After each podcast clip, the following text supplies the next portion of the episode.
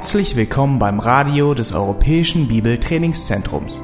Unser Anliegen ist, dass der folgende Vortrag Sie zum Dienst für unseren Herrn Jesus Christus ermutigt.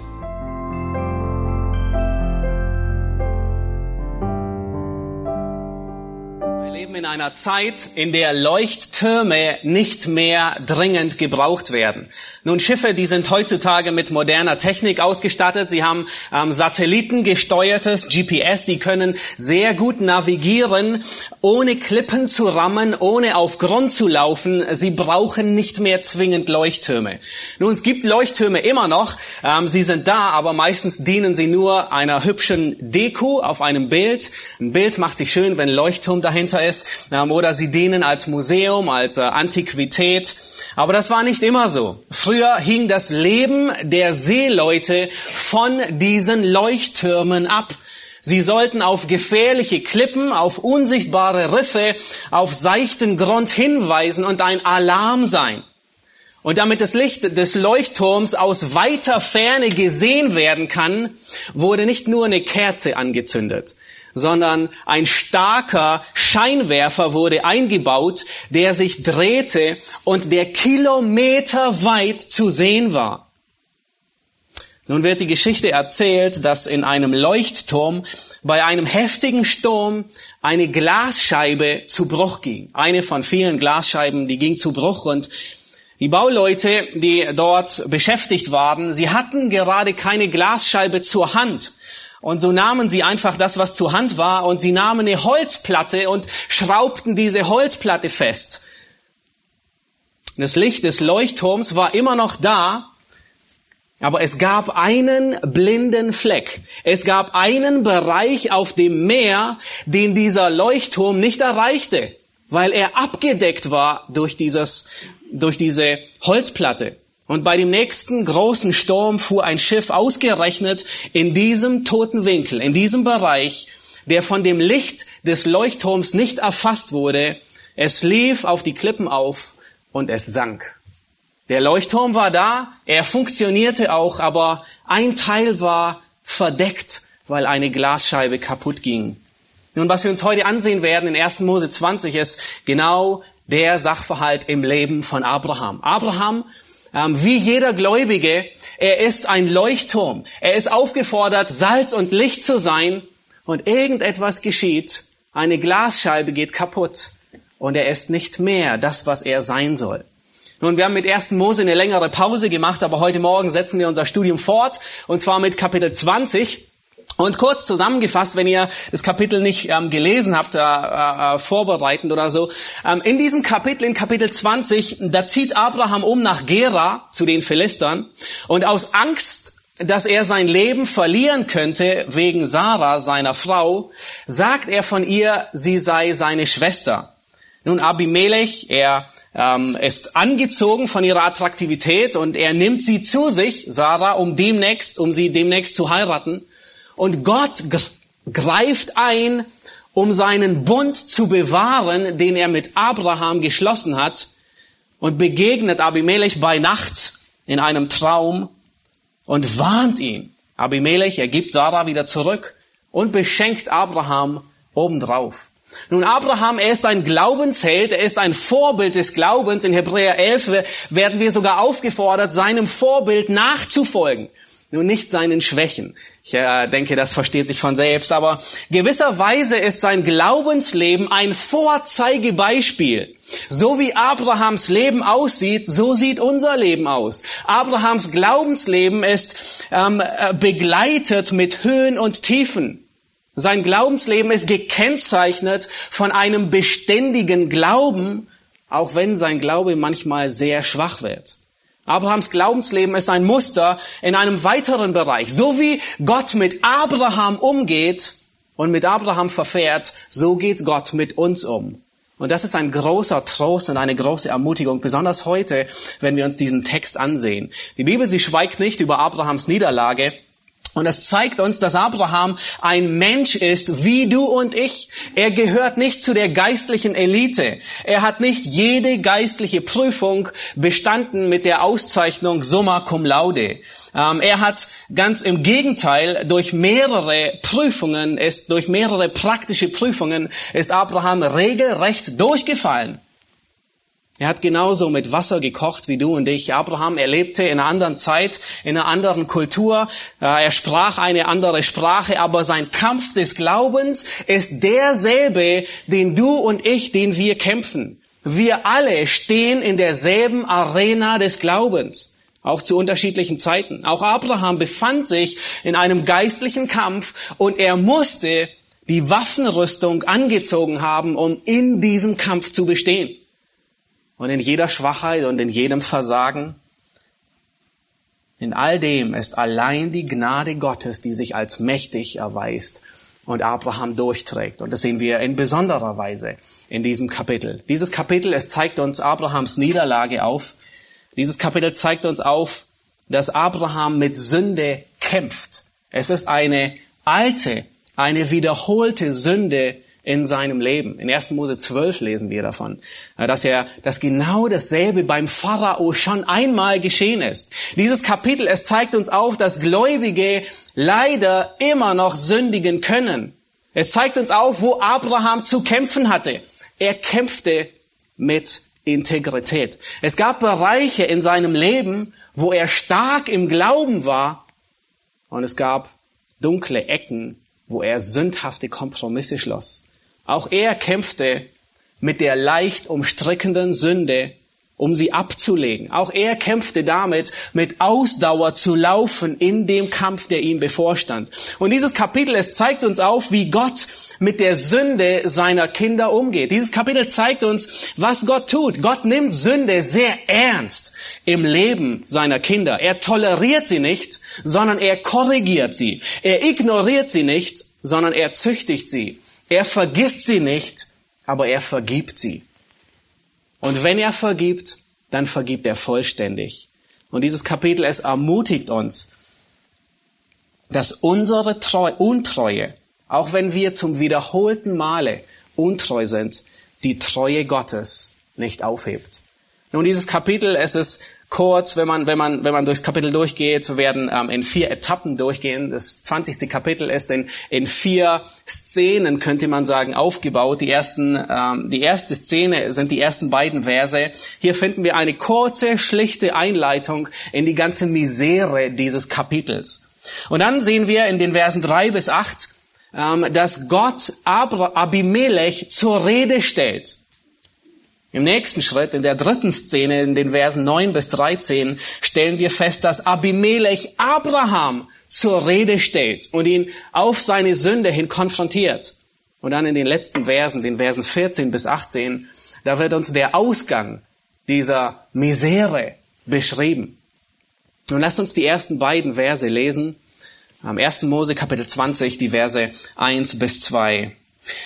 Abraham aber zog von dort in den Negev und wohnte zwischen Kadesh und Schur. Und er hielt sich als Fremdling in Gera auf. Und Abraham sagte von seiner Frau Sarah, sie ist meine Schwester. Da ließ Abimelech, der König von Gera, Sarah holen. Nun, Ab Abraham, er ist zu diesem Zeitpunkt 99 Jahre alt. Und seine Frau Sarah, die ist zehn Jahre jünger. Genau 89 Jahre. Und offensichtlich ist Sarah selbst in ihrem hohen Alter so attraktiv für Männer, dass man um ihretwillen wahrscheinlich sogar morden würde. Zu dem Zeitpunkt dieses Kapitels, in der Zeit, in der dieses Kapitel stattfindet, hatte Abraham mehrere, mehrere geistliche Siege und geistliche Höhen hinter sich. Nur wenige Wochen vorher ereignete sich Kapitel 17. Wenige Wochen vorher hat Gott seinen Bund mit Abraham erneuert. Und Abraham, er erhielt das Zeichen der Bundeszugehörigkeit, nämlich die Beschneidung. Es war nur wenige Wochen vor diesem Zeitpunkt. Wenige Wochen vorher, vielleicht fast Tage, übte Abraham Gastfreundschaft an drei Menschen und wie sich später herausstellte, waren es zwei Engel und der andere war Gott selbst. Und bei dieser Begegnung erhält Abraham sogar die Verheißung, dass in einem Jahr er einen Sohn, den Sohn von Sarah bekommen würde. Und dann erinnern wir uns an Abrahams Fürbitte für Lot und dass Gott Sodom und Gomorra verschonen würde. Aber nun packt Abraham die Koffer und will umziehen. Es war kein kleiner Umzug, weil sein Haushalt bestand nicht aus einer 55 Quadratmeter Wohnung, sondern sein Haushalt glich eher einem ganzen Dorf.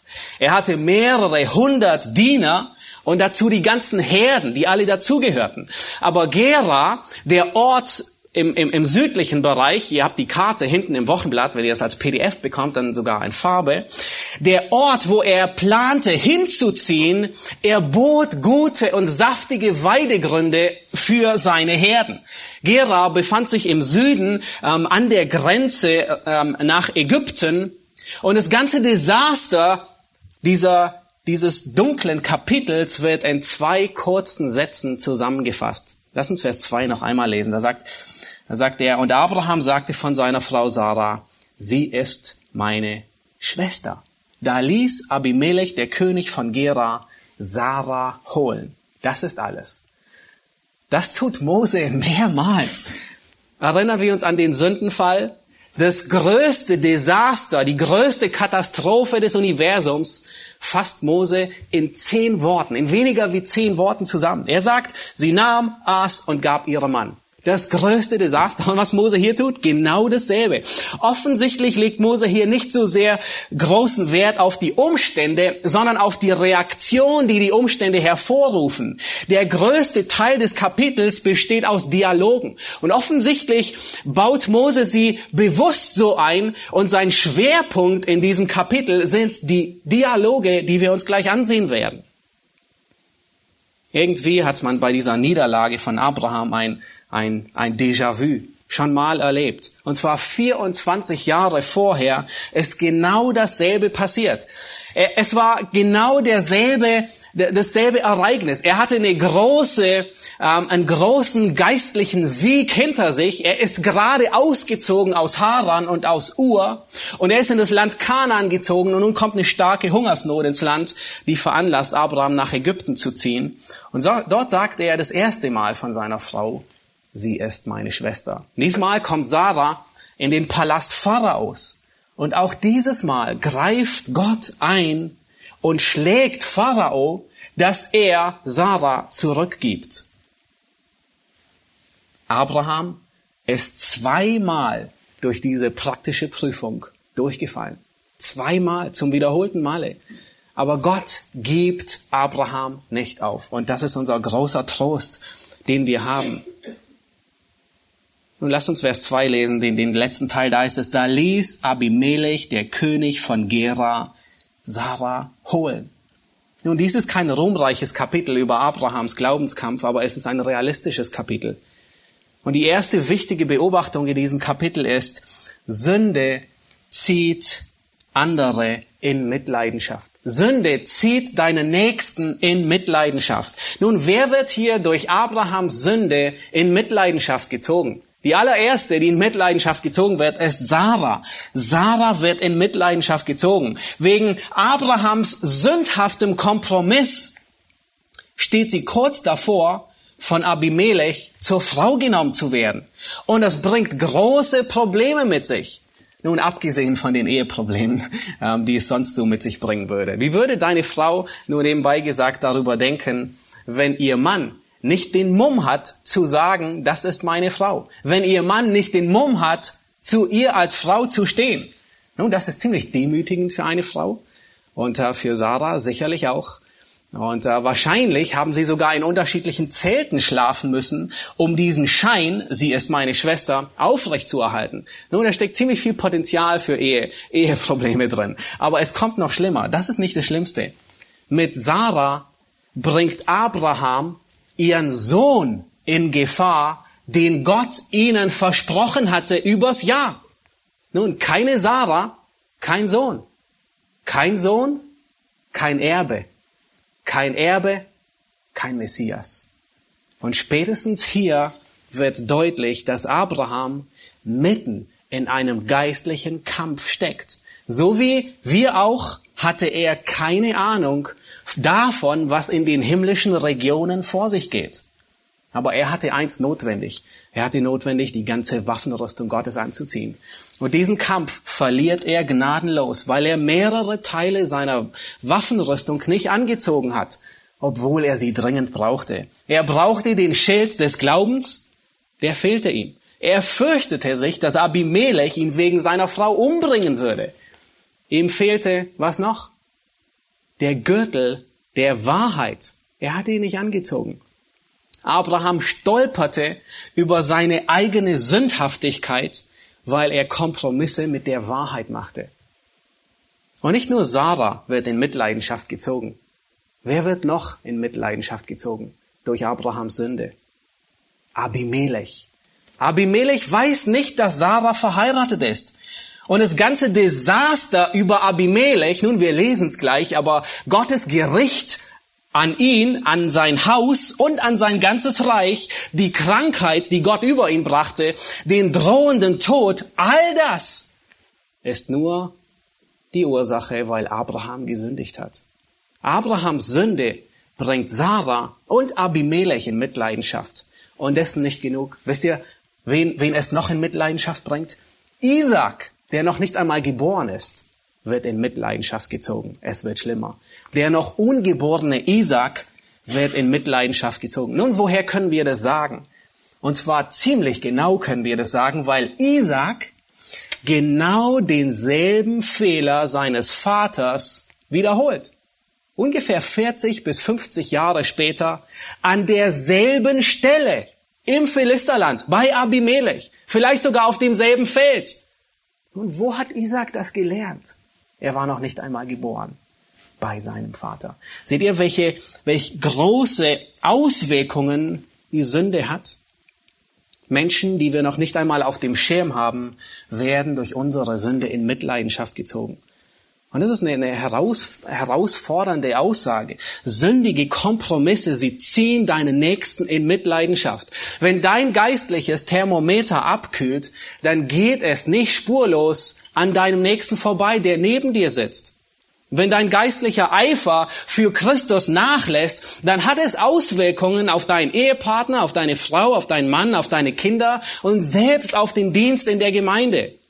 Wenn du selbstsüchtige Entscheidungen triffst, dann betrifft es nicht nur dich als Person, sondern es trifft jeden um dich herum. Menschen, die du noch nicht einmal, an die du noch nicht einmal denkst. Vielleicht sind es Teens oder Jugendliche oder andere, mit denen du Jüngerschaft machst und die dich als Vorbild nehmen.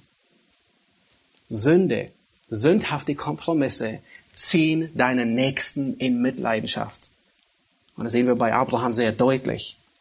Nun lass uns weitergehen und uns den Dialog zwischen Gott und Abimelech anschauen. Und Gott stellt Abimelech hier zur Rede. Lass uns die Verse drei bis acht lesen. 1. Mose 20, die Verse drei bis acht. Da heißt es, aber Gott kam nachts im Traum zu Abimelech und sprach zu ihm, siehe, du bist des Todes wegen der Frau, die du genommen hast, denn sie ist eine Ehefrau eines Mannes. Abimelech aber hatte sich ihr noch nicht genähert und er sprach, Herr, willst du denn auch ein gerechtes Volk umbringen? Hat er nicht zu mir gesagt, sie ist meine Schwester? Und auch sie selbst hat gesagt, er ist mein Bruder habe ich doch dies mit aufrichtigem Herzen und unschuldigen Händen getan. Und Gott sprach zu ihm im Traum, auch ich weiß, dass du dies mit aufrichtigem Herzen getan hast. Darum habe ich dich auch bewahrt, dass du nicht gegen mich sündigst. Und darum habe ich es dir nicht gestattet, dass du sie berührst. So gib nun dem Mann seine Frau wieder, denn er ist ein Prophet und er wird für dich bitten, so wirst du am Leben bleiben. Wenn du sie aber nicht zurückgibst, so wisse, dass du gewiss sterben musst, samt allem, was dir gehört. Da stand Abimelech am Morgen früh auf und rief alle seine Knechte zusammen und sagte ihnen dies alles vor ihren Ohren. Und die Leute fürchteten sich sehr. Und Gott begegnet Abimelech bei Nacht und er redet hier mit ihm. Und dies ist nicht ein netter Kaffeeplausch, sondern Gott überbringt Abimelech sein Todesurteil. Gott sagt, du bist des Todes. Das bedeutet so viel wie dein Grab ist schon geschaufelt für dich. Und dies bezieht sich auf Abimelech persönlich und auf sein ganzes Reich. Und der Grund ist offensichtlich. Gott sagt zu ihm, wegen der Frau, die du genommen hast. Denn sie ist die Ehefrau eines Mannes. Und Abimelech, er verteidigt sich und sagt, Herr, mit, mit aufrichtigem Herzen und unschuldigen Händen habe ich es getan. In anderen Worten, ich wusste nicht, dass sie verheiratet war. Und die Elberfelder, sie übersetzt hier mit Lauterkeit deines Herzens oder die englische Übersetzung, wenn wir uns die anschauen, ähm, übersetzt gibt es gibt den, den Begriff wieder mit Integrität, in, in, in Unschuld, in, in Lauterkeit. Ich habe integer gehandelt. Ich war mir nicht bewusst, ein aufrichtiges Herz und, und es ist auffallend, dass Mose hier eine Betonung legt. Er spricht von einem aufrichtigen Herzen, ein ungeteiltes Herz, ein vollständiges Herz. Manche übersetzen es auch mit einem guten Gewissen und wir kennen diesen Ausdruck sehr gut, auch aus dem Neuen Testament. Und dies ist eine Metapher, die im Alten Testament mehrmals vorkommt. In Psalm 24, Vers 4 wird gesagt, wer darf auf den Berg des Herrn gehen? Und die Antwort ist genau dieselbe. Ist nicht verwunderlich, wer unschuldige Hände hat und ein reines Herz. Das heißt, unschuldige Hände, das heißt, sein Tun ist nicht von Sünde gekennzeichnet und ein ungeteiltes oder ein aufrichtiges Herz. Abimelech sagt von sich, dass er ein aufrichtiges Herz hat. Und wisst ihr, Gott bestätigt es ihm sogar. Und es wiederholt sich. Mose erhebt hier, was sehr interessant ist, die, die Integrität von Abimelechs hoch und er stellt sie Abrahams Integrität oder eher mangelnder Integrität oder Fehlen von Integrität gegenüber. Mose erhebt hier die, die Gerechtigkeit Abimelechs hoch und zeigt auf, dass das ist genau das, was Abraham fehlt. Es ist traurig, aber es ist tatsächlich so. In diesem Kapitel weist Abimelech, der Philister, ein Ungläubiger, mehr Integrität und mehr Gottesfurcht auf wie Abraham. Und erst wenige Wochen vor diesem Ereignis sagt Gott zu Abraham in Kapitel 17, Vers 1, wann, im 99. Jahr Abrahams, wandle vor mir und sei untadelig. Das ist dasselbe Wort. Wandle in Aufrichtigkeit. Es ist dasselbe Wort, das, das, das für Abimelech hier gebraucht wird. Wandle in Lauterkeit. Wandle mit Integrität. Und es ist so, als ob Gott wusste, was in wenigen Wochen geschehen wurde. Es ist nicht so, als ob er wusste. Er wusste, was im Leben von Abraham geschehen wird, in wenigen Wochen. Und es ist so, als ob Gott zu Abraham sagen würde und ihn warnt und sagt, Abraham, sei auf der Hut, deine Integrität wird sehr bald geprüft. Aber er sagt ihm nicht das Datum und die Uhrzeit. Und Gott redet zu Abimelech weiter und er sagt, darum habe ich dich auch bewahrt, dass du nicht gegen mich sündigst. Und darum habe ich es dir nicht gestattet, dass du sie, Sarah, berührst. Abimelech ist zwar aufrichtig und trotzdem ist er im Begriff, eine Sünde zu tun, weil er Sarah heiraten will. Auch wenn es in Unwissenheit geschieht. Und dieser Vers, er macht sehr deutlich, dass jede Sünde gegen Gott gerichtet ist. Auch wenn Abraham, auch wenn Abimelech Abraham die Frau wegnimmt, die Sünde ist gegen Gott. Gott sagt zu ihm, ich habe dich bewahrt, dass du nicht gegen mich sündigst. Gleichgültig, ob Sünde wissentlich oder unwissentlich begangen wird. Sünde ist Sünde. Und Gott ist hier wirklich der beste Seelsorger. Wisst ihr, wie er Abimelech begegnet? Er sagt ihm drei Dinge. Er sagt Abimelech, was falsch ist. Er zeigt ihm auf die Konsequenzen und dann sagt er ihm, was er zu tun hat. Eigentlich ist die Reihenfolge andersrum. Zuerst sagt er ihm die Konsequenzen und sagt, du bist des Todes. So fällt Gott äh, mit der Tür ins Haus. Und dann zeigt er ihm auf, woran er falsch liegt. Und dann sagt er ihm, was er stattdessen tun soll. Und in diesem ganzen Kapitel ist Vers 8 mein zweiter Lieblingsvers. Es gibt noch einen anderen Lieblingsteil, der kommt am Schluss, aber Vers 8 das ist unglaublich. Da stand Abimelech am Morgen früh auf und rief alle seine Knechte zusammen und sagte ihnen, dies alles vor ihren Ohren. Und die Leute fürchteten sich sehr. Das ist ein Mann, der wahrhaft Buße tut. Das ist jemand, bei dem Früchte der Buße vorhanden sind. Nun andersrum gefragt, was könnte Abimelech tun, um sein Gesicht vor seinen Leuten zu bewahren? Vielleicht würdest du das tun. Er könnte sagen, ach, am Morgen steht er auf und sagt, ich habe kein Interesse mehr an dieser Frau. Sie gefällt mir nicht mehr. Bringt sie zurück. Ich mag sie nicht mehr. Vielleicht würdest du das tun und dein Gesicht bewahren. Aber seht ihr hier, seine Integrität sieht man auch in diesem Vers. Und ich bin so über, überrascht und erstaunt von dem, was er tut. Er steht früh auf, er lässt keine Stunde vergehen, er ruft alle seine Knechte und er wiederholt ihnen die Worte Gottes. Er gibt Gottesfurcht weiter an seine Knechte, indem er all seinen Dienern öffentlich sagt, was Gott im Traum zu ihm geredet hat. Abimelech, er bekennt seinen Fehler öffentlich. Nun, man muss fast hinzusagen, seinen unverschuldeten Fehler. Er war noch nicht mal Schuld in dem Sinne dran. Er wusste nichts davon. Er erklärt seinen ganzen Dienern die Gefahr. Er sagt, was er vorhat und er will seinen Fehler wieder gut machen. Und das ist ein Beweis seiner Demut und seiner Gottesfurcht. Nun, vielleicht geht bei dir dieselbe Frage im, im, im, Kopf herum wie mir. Werden wir Abimelech wiedersehen im Himmel? Es bleibt offen. Aber was hier sehr offensichtlich ist, im Traum spricht er Gott nicht als seinen Gott an. Gott begegnet ihm und er gebraucht weder den Namen Elohim noch den Namen Yahweh, sondern er spricht Gott lediglich als Adonai an, als Herr. Trotzdem ist er ein Musterschüler. Er ist jemand, von, der von Gottesfurcht ergriffen war. Mehr wie Abraham. Nun lass uns einen Moment innehalten und uns fragen, was hat Abraham hier mit dieser ganzen Geschichte zu tun? Er ist verantwortlich für diese ganze Misere.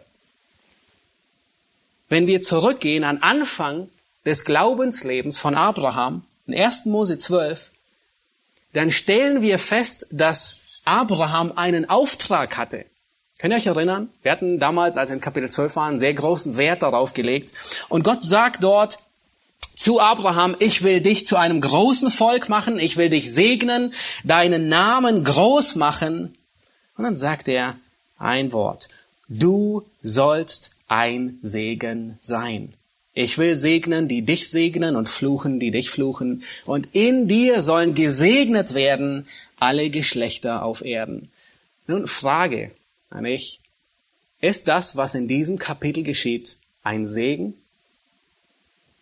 Ist Abraham ein Segen für Abimelech? Und keiner schüttelt den Kopf. Nein, überhaupt nicht. Er ist vielmehr ein Fluch für das ganze Haus von Abimelech und sogar für sein ganzes Reich.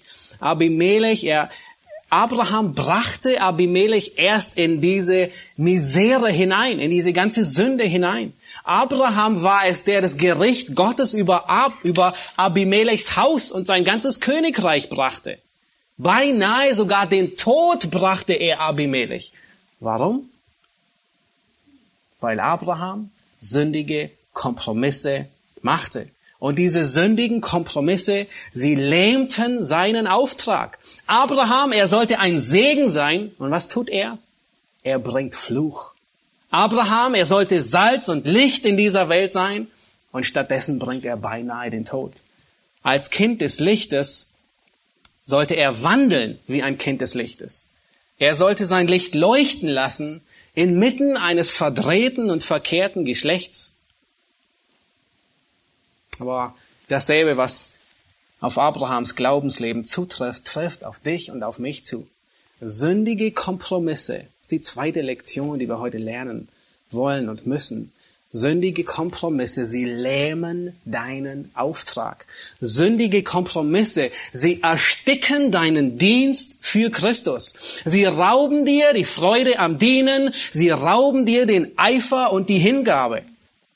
Charles Spurgeon, er sagte, Gott erlaubt seinen Kindern nicht erfolgreich zu sündigen. Eine sehr wahre Aussage. Gott erlaubt seinen Kindern nicht erfolgreich zu sündigen. Bist du dir bewusst, dass sündige Kompromisse deinen Auftrag lähmen? Sei es dein Auftrag, dass du ein Zeuge Jesu Christus bist, sei es dein Dienst in der Gemeinde, sei es deine Leitung in der Familie. Sünde, Kompromisse, sie lähmen deinen Auftrag. Und lass uns weitergehen und uns ansehen, wie Abimelech Abraham konfrontiert. Und wir lesen die Verse 9 bis 13, 1. Mose 20, die Verse 9 bis 13. Und Abimelech rief Abraham und sprach zu ihm, warum hast du mir das angetan? Was habe ich an dir gesündigt, dass du eine so große Sünde auf mich und mein Reich bringen wolltest? Du hast an mir nicht gehandelt, wie man handeln sollte. Und Abimelech fragte Abraham, in welcher Absicht hast du dies getan? Da sprach Abraham, weil ich dachte, es ist gar keine Gottesfurcht an diesem Ort. Darum werden sie mich wegen meiner Frau umbringen. Auch ist sie wahrhaft meine Schwester, denn sie ist die Tochter meines Vaters, aber nicht die Tochter meines Mut meiner Mutter, und so ist sie meine Frau geworden. Und es geschah, als mich Gott aus dem Haus meines Vaters führte, da sprach ich zu ihr, das musst du mir zuliebe tun, dass überall, wo wir hinkommen, von mir sagst, es ist mein Bruder. Abimelech, er zitiert Abraham zu sich und er konfrontiert ihn. Und das ist wirklich demütigend, was hier geschieht. Ein Ungläubiger zieht einen Gläubigen zur Rechenschaft und sagt, du hast nicht mit mir gehandelt, wie man handeln soll. Das ist demütigend, wenn ein Ungläubiger diese Worte zu einem Gläubigen sagt und dabei noch recht hat. Und das ist fast ironisch. Abimelech, ein ungläubiger Philister, er praktiziert Matthäus 18. Ist das nicht, ist das nicht ironisch? Ein ungläubiger Philister, er konfrontiert Abraham mit seiner Sünde. Und Abimelech, er stellt dreimal diese Frage. Nun, was waren deine Motive, so zu handeln? Warum hast du so gehandelt mit mir? Sage es mir, in welcher Absicht hast du es getan? Und es ist eine sehr weise Art, jemanden auf seine Sünde anzusprechen. Warum hast du das getan? Gib, sag, was ging in deinem Herzen vor? Und Gott benutzt hier Abimelech, um Abraham mit der Sünde zu konfrontieren. Und Gott tut es bis heute. Gott begegnet nicht jedem persönlich im Traum und sagt ihm, du bist des Todes. und manchmal würden wir uns das wünschen. Aber er gebraucht Männer und Frauen um uns herum, die uns auf unsere sündhaften Kompromisse aufmerksam machen. Nun, wenn du einen Führerschein gemacht hast und du bist in der, du hast dich das erste Mal ins Auto gesetzt und äh, hattest so eine Fahrstunde nach der anderen. Ich bin mir sicher, dass der Fahrlehrer dir etwas beigebracht hat, mir zumindest, die ganze Zeit. Fast das Wichtigste im ganzen Straßenverkehr. Immer wieder eingehämmert, es gibt einen toten Winkel. Ihr wisst, was das ist, ja? Das ist der Bereich, wo ein Fußgänger, ein Radfahrer oder ein anderes Auto neben dir ist und du siehst es nicht. Das Problem ist, wenn du abbiegst, dann fährst du ihn über den Haufen. Der tote Winkel, der ist real. Er ist da. Das Fahrrad, das du nicht siehst, ist da. Nun, was hat dir der Fahrlehrer eingeschärft? Der tote Winkel, er ist real, er ist da. Möglicherweise ist ein, ist ein Hindernis dort. Nun, Innenspiegel, Außenspiegel, Innenspiegel, Schulterblick, ja, wir kennen es noch alle. Ja, mehrmals. Das Problem ist, der tote Winkel ist real. Aber wir brauchen einen Spiegel oder anders formuliert, wir brauchen Brüder und Schwestern, die uns den toten Winkel ausleuchten. Unseren toten Winkel. Und das ist, was Paulus in Galater 6, Vers 1 und 2 sagt. Er sagt, Brüder, wenn auch ein Mensch von einer Übertretung übereilt würde, so helft ihr, die ihr geistlich seid, einem solchen im Geist der Sanftmut wieder zurecht. Und gib dabei Acht auf dich selbst, dass du nicht auch versucht wirst. Einer trage des anderen Lasten und so sollt ihr das Gesetz des Christus erfüllen. Nun habt ihr gesehen, welche Erklärung gibt Abraham für sein Tun? In Vers 11 sagt er, weil ich dachte, es ist gar keine Gottesfurcht an diesem Ort. Das war seine Erklärung. Abraham sagt, nun, ich ging davon aus, keine Gottesfurcht ist hier im Land der Philister in Gera. Nun, ich kann mir vorstellen, dass Abraham der Schrecken von Sodom und Gomorra noch im Nacken steckte. Er wusste, wie viel Gottesfurcht an diesem Platz ist, nämlich null. In Sodom und Gomorra gab es nicht einmal zehn Gerechte in, den, in, in all den Städten. Das Traurige ist, dass Abraham selbst keine Gottesfurcht hatte. Sonst hätte er nicht gesündigt. Merkt ihr diese Ironie? Was Abraham im Land der Philister bemängelt, das fehlt ihm selbst. Er bemängelt und sagt, oh, ich fürchte, es ist keine Gottesfurcht hier und sie würden mich umbringen. Und dabei hat Abraham selbst keine Gottesfurcht. Abimelech hat in diesem Kapitel mehr Gottesfurcht an den Tag gelegt wie Abraham. Und selbst wenn Gott, wenn keine Gottesfurcht im Land der Philister gewesen wäre, es ist trotzdem nicht richtig für Abraham, Sünde auf Sünde, mit Sünde zu reagieren. Abraham, er hatte Angst um sein Leben. Er dachte, die Leute würden ihn umbringen wegen seiner Frau. Und für Abraham schien es, dass es keinen anderen Ausweg gab, als zu lügen. Und er handelt aus Angst. Angst war sein größtes ähm, Motiv, das ihn antrieb. Nun, Angst kann tatsächlich ein Segen sein. Es ist gut, wenn du in den Bergen ja, mit deiner Familie unterwegs bist und deine Kinder, sie spielen an der Klippe und du hast Angst um sie. Nun, dann ist Angst tatsächlich ein Segen, weil es real ist. Sie können hinunterfallen. Und es ist auch gut, wenn deine Frau Angst um dich hat, weil du leichtsinnig mit Geld umgehst. Eine begründete Tatsache. Aber Angst ist dann eine Gefahr, wenn sie nicht begründet ist. Oder wenn sie sich, wenn sie dich sogar antreibt zu sündigen. Und beides trifft hier auf Abraham zu. Die Angst war nicht begründet und die Angst treibt ihn an zur Sünde. Abraham hat Gott nicht vertraut. Seine Angst war nicht begründet. Ich musste darüber nachdenken, wie ein gestandener Mann. Nun, ein paar Kapitel zurück, wenn wir, wenn wir uns Abraham ansehen, dann stellen wir fest, Abraham ist ein komplett anderer Mann. Er ist ein mutiger Mann. Ein Mann, der eine Privatarmee von 318 Soldaten hat, die alle in seinem Haus geboren sind. Ein Mann, der sich in eine Schlacht begibt und gegen eine Übermacht es aufnimmt, gegen die vorher fünf Könige gefallen sind. Nämlich der König von Sodom, Gomorra, Adama, Zeboim und Zoa.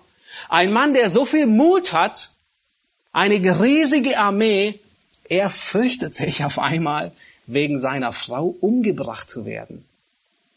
Das ist nicht, das ist keine, keine reale, keine begründete Angst, die Abraham hat. Aber dessen nicht genug. Die Angst, sie treibt ihn zur Sünde an. Und halten wir dies im Hinterkopf. Wenn wir Angst haben, wenn wir Furcht haben, dann stehen wir in größter Gefahr zu sündigen.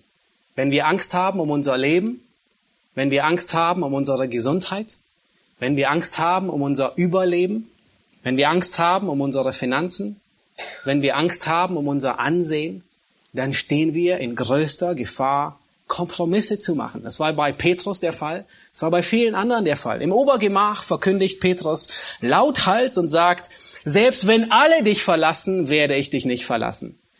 Nun, wenige Stunden später ist er im Hof des hohen Priesters und es begegnet ihm noch nicht einmal der hohe Rat, sondern eine Magd, die nichts zu melden hatte, sagt zu ihm, oh, du warst auch einer von den Jüngern. Was sagt Petrus? Aus Furcht, aus Angst? Ich kenne ihn nicht. Denken wir an Ananias und Sapphira. Sie hatten Angst um ihr Ansehen. Nun, alle spendeten großzügig ihre Habe und sie wollten nicht schlecht dastehen. Und sie sündigen aus Furcht um ihr Ansehen in der Gemeinde. Wir sind alle aus demselben Holz geschnitzt, wie Abraham, wie Petrus, wie Ananias. Wir stehen besonders dann in Gefahr, sündige Kompromisse zu tun, wenn wir Angst haben. Warren Wiersbe, ein sehr guter Bibelausleger, er sagt, ähm, Menschenfurcht und Gottesfurcht können nicht gemeinsam in demselben Herzen wohnen. Wie wahr? Und er hat so recht damit. Sie schließen sich aus. Menschenfurcht und Gottesfurcht können nicht gemeinsam in demselben Herzen wohnen. Und Sprüche 29, Vers 25, hier bewahrheitet sich bei Abraham, was, was Salomo dort lehrt. Er sagt, Menschenfurcht ist ein Fallstrick. Wer aber auf den Herrn vertraut, der ist geborgen. Nun, unser Kapitel ist hier noch nicht zu Ende. Wenn es das wäre, wäre es ziemlich traurig. Wie ein schlechter Film. Aber es ist nicht zu Ende. Unser Kapitel geht weiter. Und es geht tatsächlich mit einem Happy End aus. Es geht tatsächlich gut aus. Bei Abraham, bei jedem Gläubigen, der in der Arena des Glaubens kämpft, wird es gut zu Ende gehen. Was für ein großer Trost. Bei dir und bei mir, wenn du in der Arena des Glaubens stehst und kämpfst, wirst du gut davonkommen. Lass uns die Verse 14 äh, bis 18 lesen, den letzten Teil. 1. Mose 20, die Verse 14 bis 18. Und es ist der abschließende Teil. Da nahm Abimelech Schafe und Rinder, Knechte und Mägde und schenkte sie Abraham und gab ihm seine Frau Sarah zurück. Und Abimelech sprach, siehe, mein Land steht dir offen. Wo es dir gefällt, da lass dich nieder. Aber zu Sarah sprach er, siehe, ich habe deinem Bruder tausend Silberlinge gegeben, siehe, das soll dir eine Decke der Augen sein für alle um dich her, die um dich her sind, damit du in jeder Weise gerechtfertigt bist. Abraham aber legte Fürbitte ein bei Gott. Da heilte Gott Abimelech und seine Frau und seine Mägde, dass sie wieder Kinder gebären konnten. Denn der Herr hatte zuvor jeden Mutterleib im Haus Abimelechs fest verschlossen, um Saras, der Frau Abrahams willen. Und Abimelech, er gibt Sarah zurück und gibt tausend Silberstücke obendrauf. Und habt ihr gesehen, warum Abimelech das tut? Er sagt, er tut es, damit allen bekannt wird, die um Sarah herum sind, die, die das mitbekommen haben. Er tut es, damit öffentlich bekannt wird, dass Sarah unschuldig ist. Das sagt Vers 16. Und damit drückt er aus, nein, nein, nein, es ist nicht so, dass ich Sarah zur Frau genommen habe und nun habe ich keinen Gefallen mehr an ihr gefunden, weil irgendetwas an ihr nicht so ist, wie ich es mir vorgestellt habe. Deswegen schicke ich sie zurück. Nein, sondern Abimelech, er nimmt die Schuld tatsächlich auf sich und gibt sie zurück und noch mit einem riesigen Obolus obendrauf. Und dann legt Abraham Fürbitte ein und Gott heilt ihn. Nun, wir wissen nicht genau, was vorgefallen ist, aber Gott hat offensichtlich jeden Mutterleib verschlossen. Sie konnten keine Kinder bekommen. Manche Ausleger, sie sagen, es wäre wär hier eine Krankheit gewesen, aber schwierig zu sagen. Wisst ihr, was, was mich beeindruckt hat?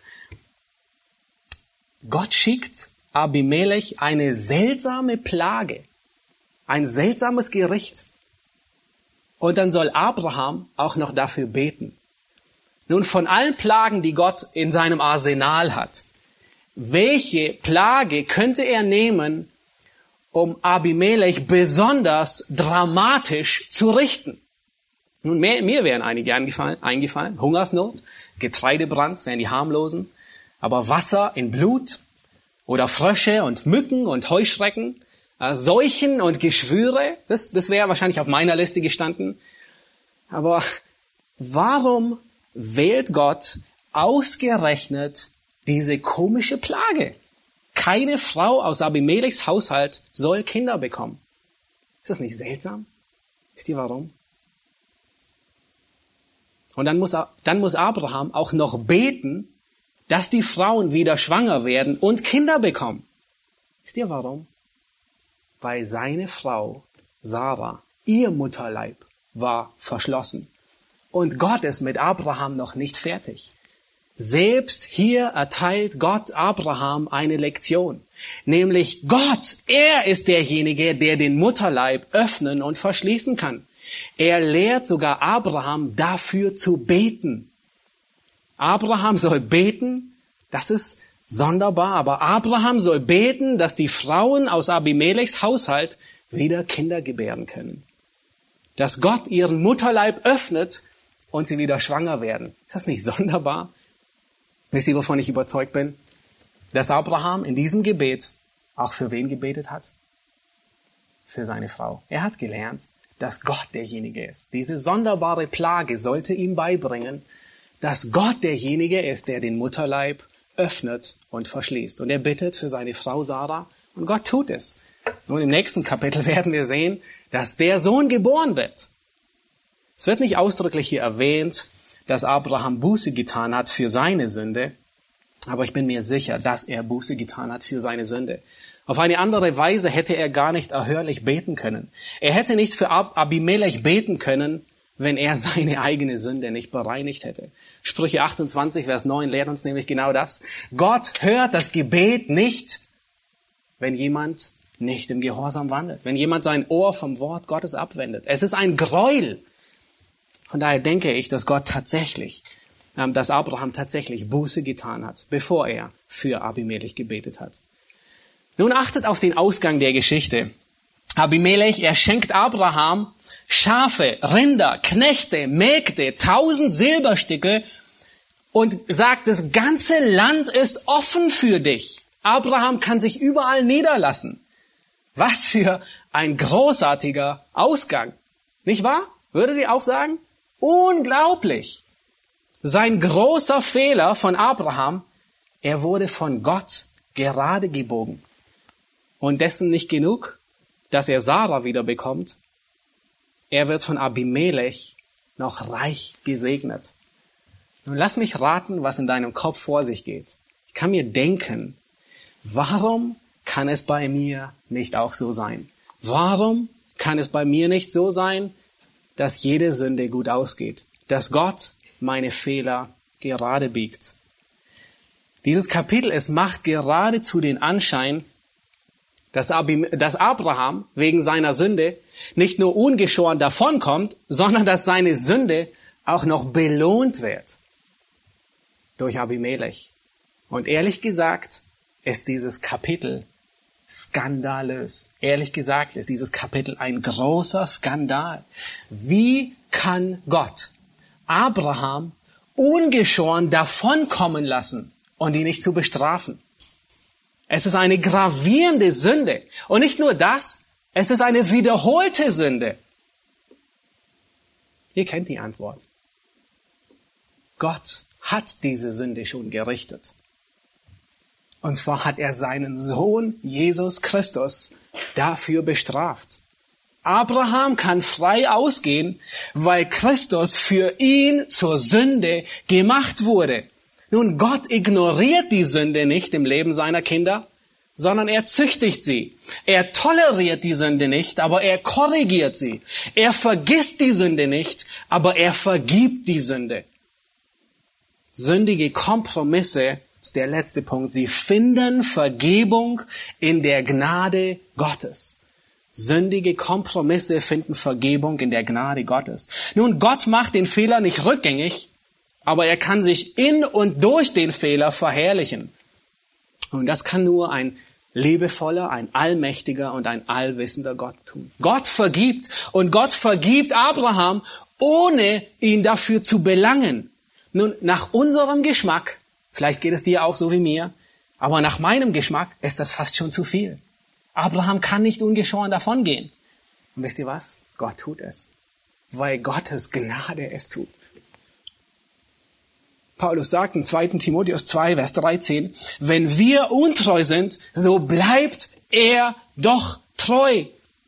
Dies geht so weit, dieser Aspekt, dass man fast schon zu der Schlussfolgerung können, kommen könnte.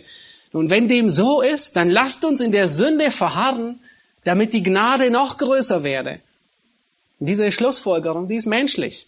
Und Paulus, er begegnet dieser Schlussfolgerung und er sagt, wenn das deine Schlussfolgerung ist, dann hast du weder die Gnade noch das Evangelium richtig verstanden. Weil Paulus sagt, wir sind der Sünde gestorben. Wir leben nicht mehr der Sünde. Wir wollen die Gnade Gottes nicht für die Sünde missbrauchen. In Psalm 103, Vers 12, da sagt Gott, sofern der Osten ist vom Westen, hat er unsere Übertretung von uns entfernt. Nun, wisst ihr, wann sich Osten und Westen treffen? Nie. Der Osten trifft nie auf den Westen. Vergebung ist wirklich Vergebung. Gott hat unsere Sünde und Übertretung weggenommen.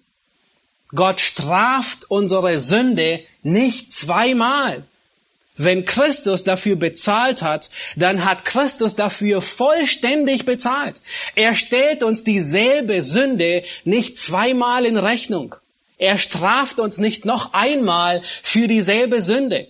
Nun, Gott duldet Sünde nicht, auch nicht und besonders nicht im Leben seiner Kinder, Und wenn er sie angeht, dann straft er nicht, sondern er züchtigt nur. Er straft Sünde nicht, sondern er züchtigt sie. Und diese Züchtigung ist wie ein göttlicher Klaps auf den Hintern. Und manchmal kann dieser göttliche Klaps tatsächlich etwas stärker sein, wie bei Ananias und Sapphira. Dort war er sehr stark. Aber Gott straft nicht und richtet nicht zweimal, sondern er züchtigt nur. Abrahams Sünde, sie ist eigentlich viel, viel gewaltiger wie Abimelechs Sünde. Was ist mit Abraham? Braucht Abraham keinen Fürsprecher? Ist keiner da, der für ihn betet und eintritt? Doch.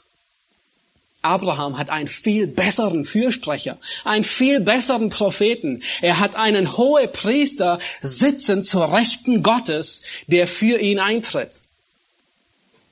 Nun, wie geht es weiter mit Abraham und mit Abimelech?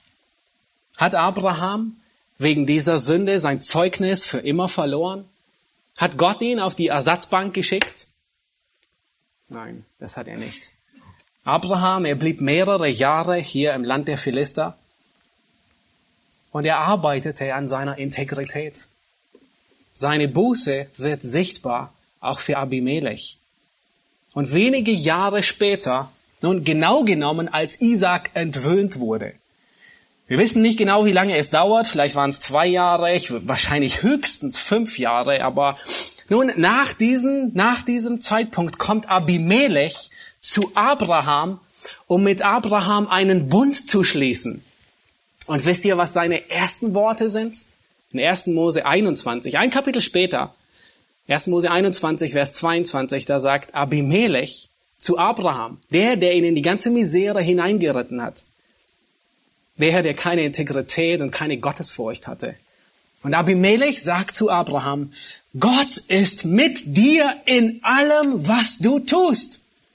So schwöre mir nun hier bei Gott, dass du weder an mir noch an meinen Kindern, noch an meinen Kindeskindern treulos handeln wirst. Dieselbe Freundschaft, die ich dir bewiesen habe, sollst du auch an mir beweisen und an dem Land, in dem du ein Fremdling bist. Abimelech, er erkennt, Abraham hat sich geändert. Gott ist mit dir in allem, was du tust. Und wisst ihr, was, was, was diese Aussage noch toppt? Diesmal gebraucht Abimelech den Namen Elohim. Er sagt, Elohim ist mit dir in allem, was du tust. Er gebraucht nicht mehr den Namen Adonai. Es bleibt spannend. Wir werden sehen, wenn wir im Himmel sind. Vielleicht werden wir Abimelech wiedersehen. Aber Abraham ist zu einem Leuchtturm geworden, der wieder rundherum leuchtet. Ein Leuchtturm, wo keine Glasscheibe mehr kaputt ist, wo kein Holzbrett das, das Licht verdeckt, ich komme zum Schluss und ich möchte, dass du zwei Dinge in diese Woche mitnimmst. Zwei Dinge. Das erste ist, frage dich, bin ich ein Leuchtturm, der rundherum Salz und Licht ist? Bin ich ein Leuchtturm, der rundherum Salz und Licht ist in dieser Welt? Oder gibt es wie bei Abraham auch in meinem Leben dunkle Bereiche, sündhafte Kompromisse, diese werden meine Nächsten in Mitleidenschaft ziehen. Diese werden meinen Auftrag lähmen. Und diese müssen konfrontiert werden. Und die zweite Sache, die du mitnimmst in diese Woche ist, in all unserem Versagen, in all unserer Sündhaftigkeit ist die Gnade Gottes mächtiger. Es gibt Vergebung. Wir haben einen Fürsprecher beim Vater, Jesus Christus, unseren hohen Priester, der Mitleid mit unseren Schwachheiten hat.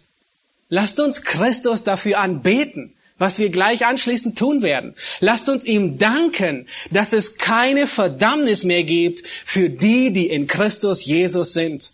Für jeden, der in der Arena des Glaubens kämpft und manchmal auch verliert gibt es keine Verdammnis mehr.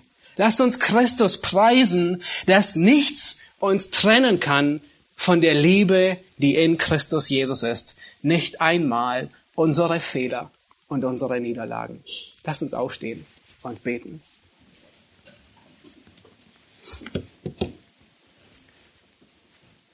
Himmlischer Vater, wir wollen dir danken für dieses Kapitel. Herr, dieses Kapitel, das dunkel ist und uns das Versagen eines Glaubenshelden aufzeigt, aber gleichzeitig ein Kapitel, das Hoffnung gibt. Herr, weil du Abraham nicht auf die Strafbank setzt, sondern er wird wieder ein Leuchtturm, der rundherum Salz und Licht ist. Herr, wir sind uns bewusst, dass unser Leben dem Leben Abrahams so sehr gleicht, mit Höhen und Tiefen. Herr, mit Sünde, mit Segen und Niederlagen. Herr, wir wollen lernen, dass wir Sünde in unserem Leben hassen, dass wir Sünde in unserem Leben konfrontieren. Herr, weil Sünde hat Auswirkungen auf uns, auf die Nächsten, auf unseren Dienst. Aber Herr, wir wollen gleichzeitig lernen, dass es bei dir Vergebung gibt, wahre Vergebung. Herr, du rechnest uns unsere Schuld nicht zu, sondern sie wurde beglichen. Herr Jesus, wir danken dir dafür, dass es keine Verdammnis gibt für jeden, der in dir ist.